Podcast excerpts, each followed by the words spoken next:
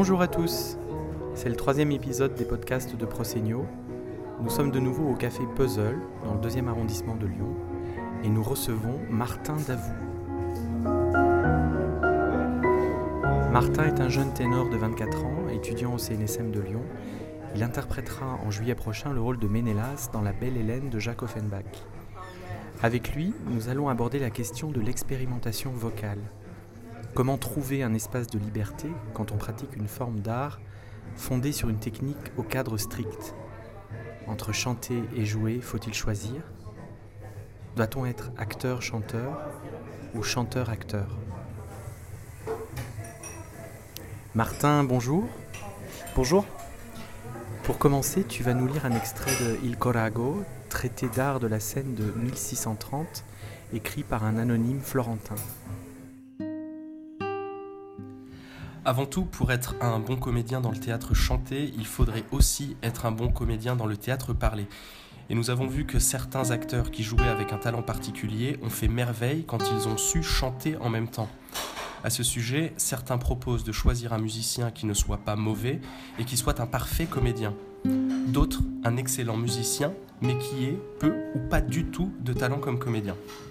On a ainsi constaté que si quelques grands connaisseurs en musique ont préféré d'excellents chanteurs, même s'ils étaient un peu maladroits dans leur jeu, le public de théâtre est généralement plus heureux de voir sur scène de parfaits histrions, même si leur voix et leur habileté musicale sont médiocres. Martin, trouver le point d'équilibre entre chanter et jouer, c'est une question qui se pose encore aujourd'hui pour tous les artistes lyriques. Oui, tout à fait. Euh, dans le texte, en fait, on, a vu que la question s'est posée, euh, très rapidement dans les, premiers drames en musique de, Monteverdi, et elle se pose aussi aujourd'hui. Euh, autant avant, c'était des, acteurs qui étaient capables de chanter, ensuite il y a eu les écoles du bel canto, et, du coup on a mis le, chant un peu plus à l'honneur avec, les prouesses vocales, et c'était du coup des, chanteurs qui du coup étaient capables de jouer je pense que c'est un équilibre euh, entre les deux, car l'artiste lyrique, c'est un musicien et c'est aussi euh, un comédien. Et du coup, alors le, théâtre s'exprime, euh, le théâtre s'exprime aussi par, par la musique. Finalement, cette, cette recherche d'équilibre, il est, il est important. et je pense qu'il est,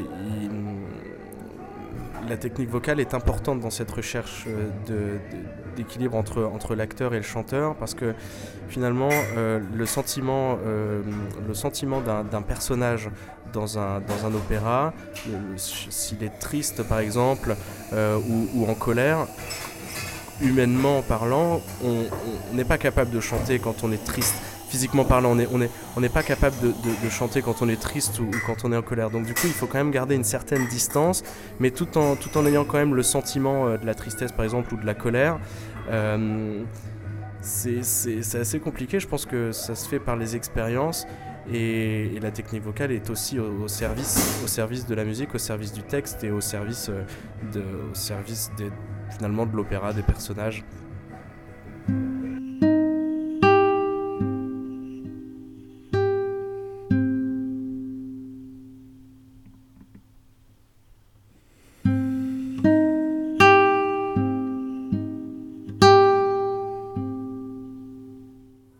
Matière de technique vocale, qu'est-ce que expérimenter peut vouloir dire Quand on parle de technique vocale, euh, il y a le mot technique dedans en fait, c'est censé être un, cadre euh, assez, euh, assez fixe et dans lequel effectivement il y a peu de place pour l'improvisation. néanmoins, je pense que quand on est jeune chanteur comme moi, euh, on n'a pas encore euh, les outils, euh, tous les outils nécessaires pour avoir une, bonne technique vocale. Et, du coup, on est, on est quand même obligé de passer par, par des expérimentations, par des sortes d'expériences en fait, qui, qui, nous aident à, trouver le chemin pour, pour avoir une, bonne technique vocale. Le rôle du professeur en face, il est là pour nous dire bon bah ça c'est bien, ça c'est pas bien finalement, parfois, il y a, des, paramètres qui nous nous paraissent tout petits à changer, des, sensations dans notre corps qui nous paraissent très petites et finalement qui provoquent un, changement, un changement monstre pour, pour l'auditeur. Et du coup, c'est avec cette, cette sorte d'improvisation, cette d'expérience, d'expérimentation qu'on peut qu'on peut trouver, et avec cette expérimentation, et avec l'oreille extérieure, euh, où on peut trouver son, chemin et sa voix VOIE et sa voix VOIX aussi du coup.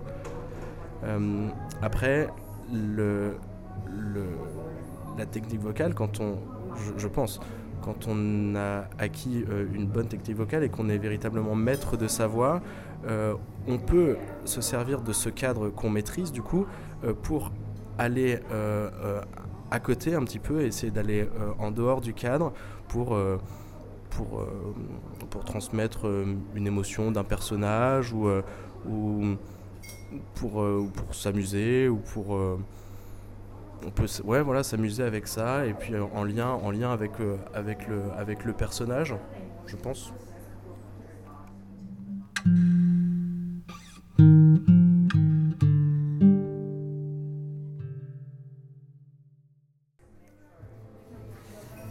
Quel idéal d'artiste lyrique tu souhaites atteindre?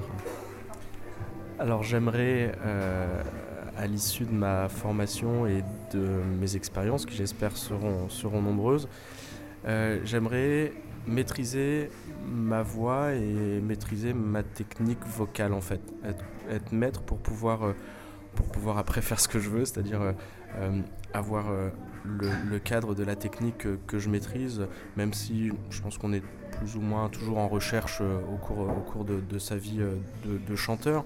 Mais enfin bon, avoir, avoir quand même les, voilà, les, les, bases, euh, savoir à peu près dire bon ça c'est bien, ça c'est pas bien, et savoir à peu près quel, voilà, ce, que, ce, que, ce, que, je veux faire avec ma voix pour pouvoir, pour pouvoir après me concentrer sur autre chose ou jouer avec ça ou voilà.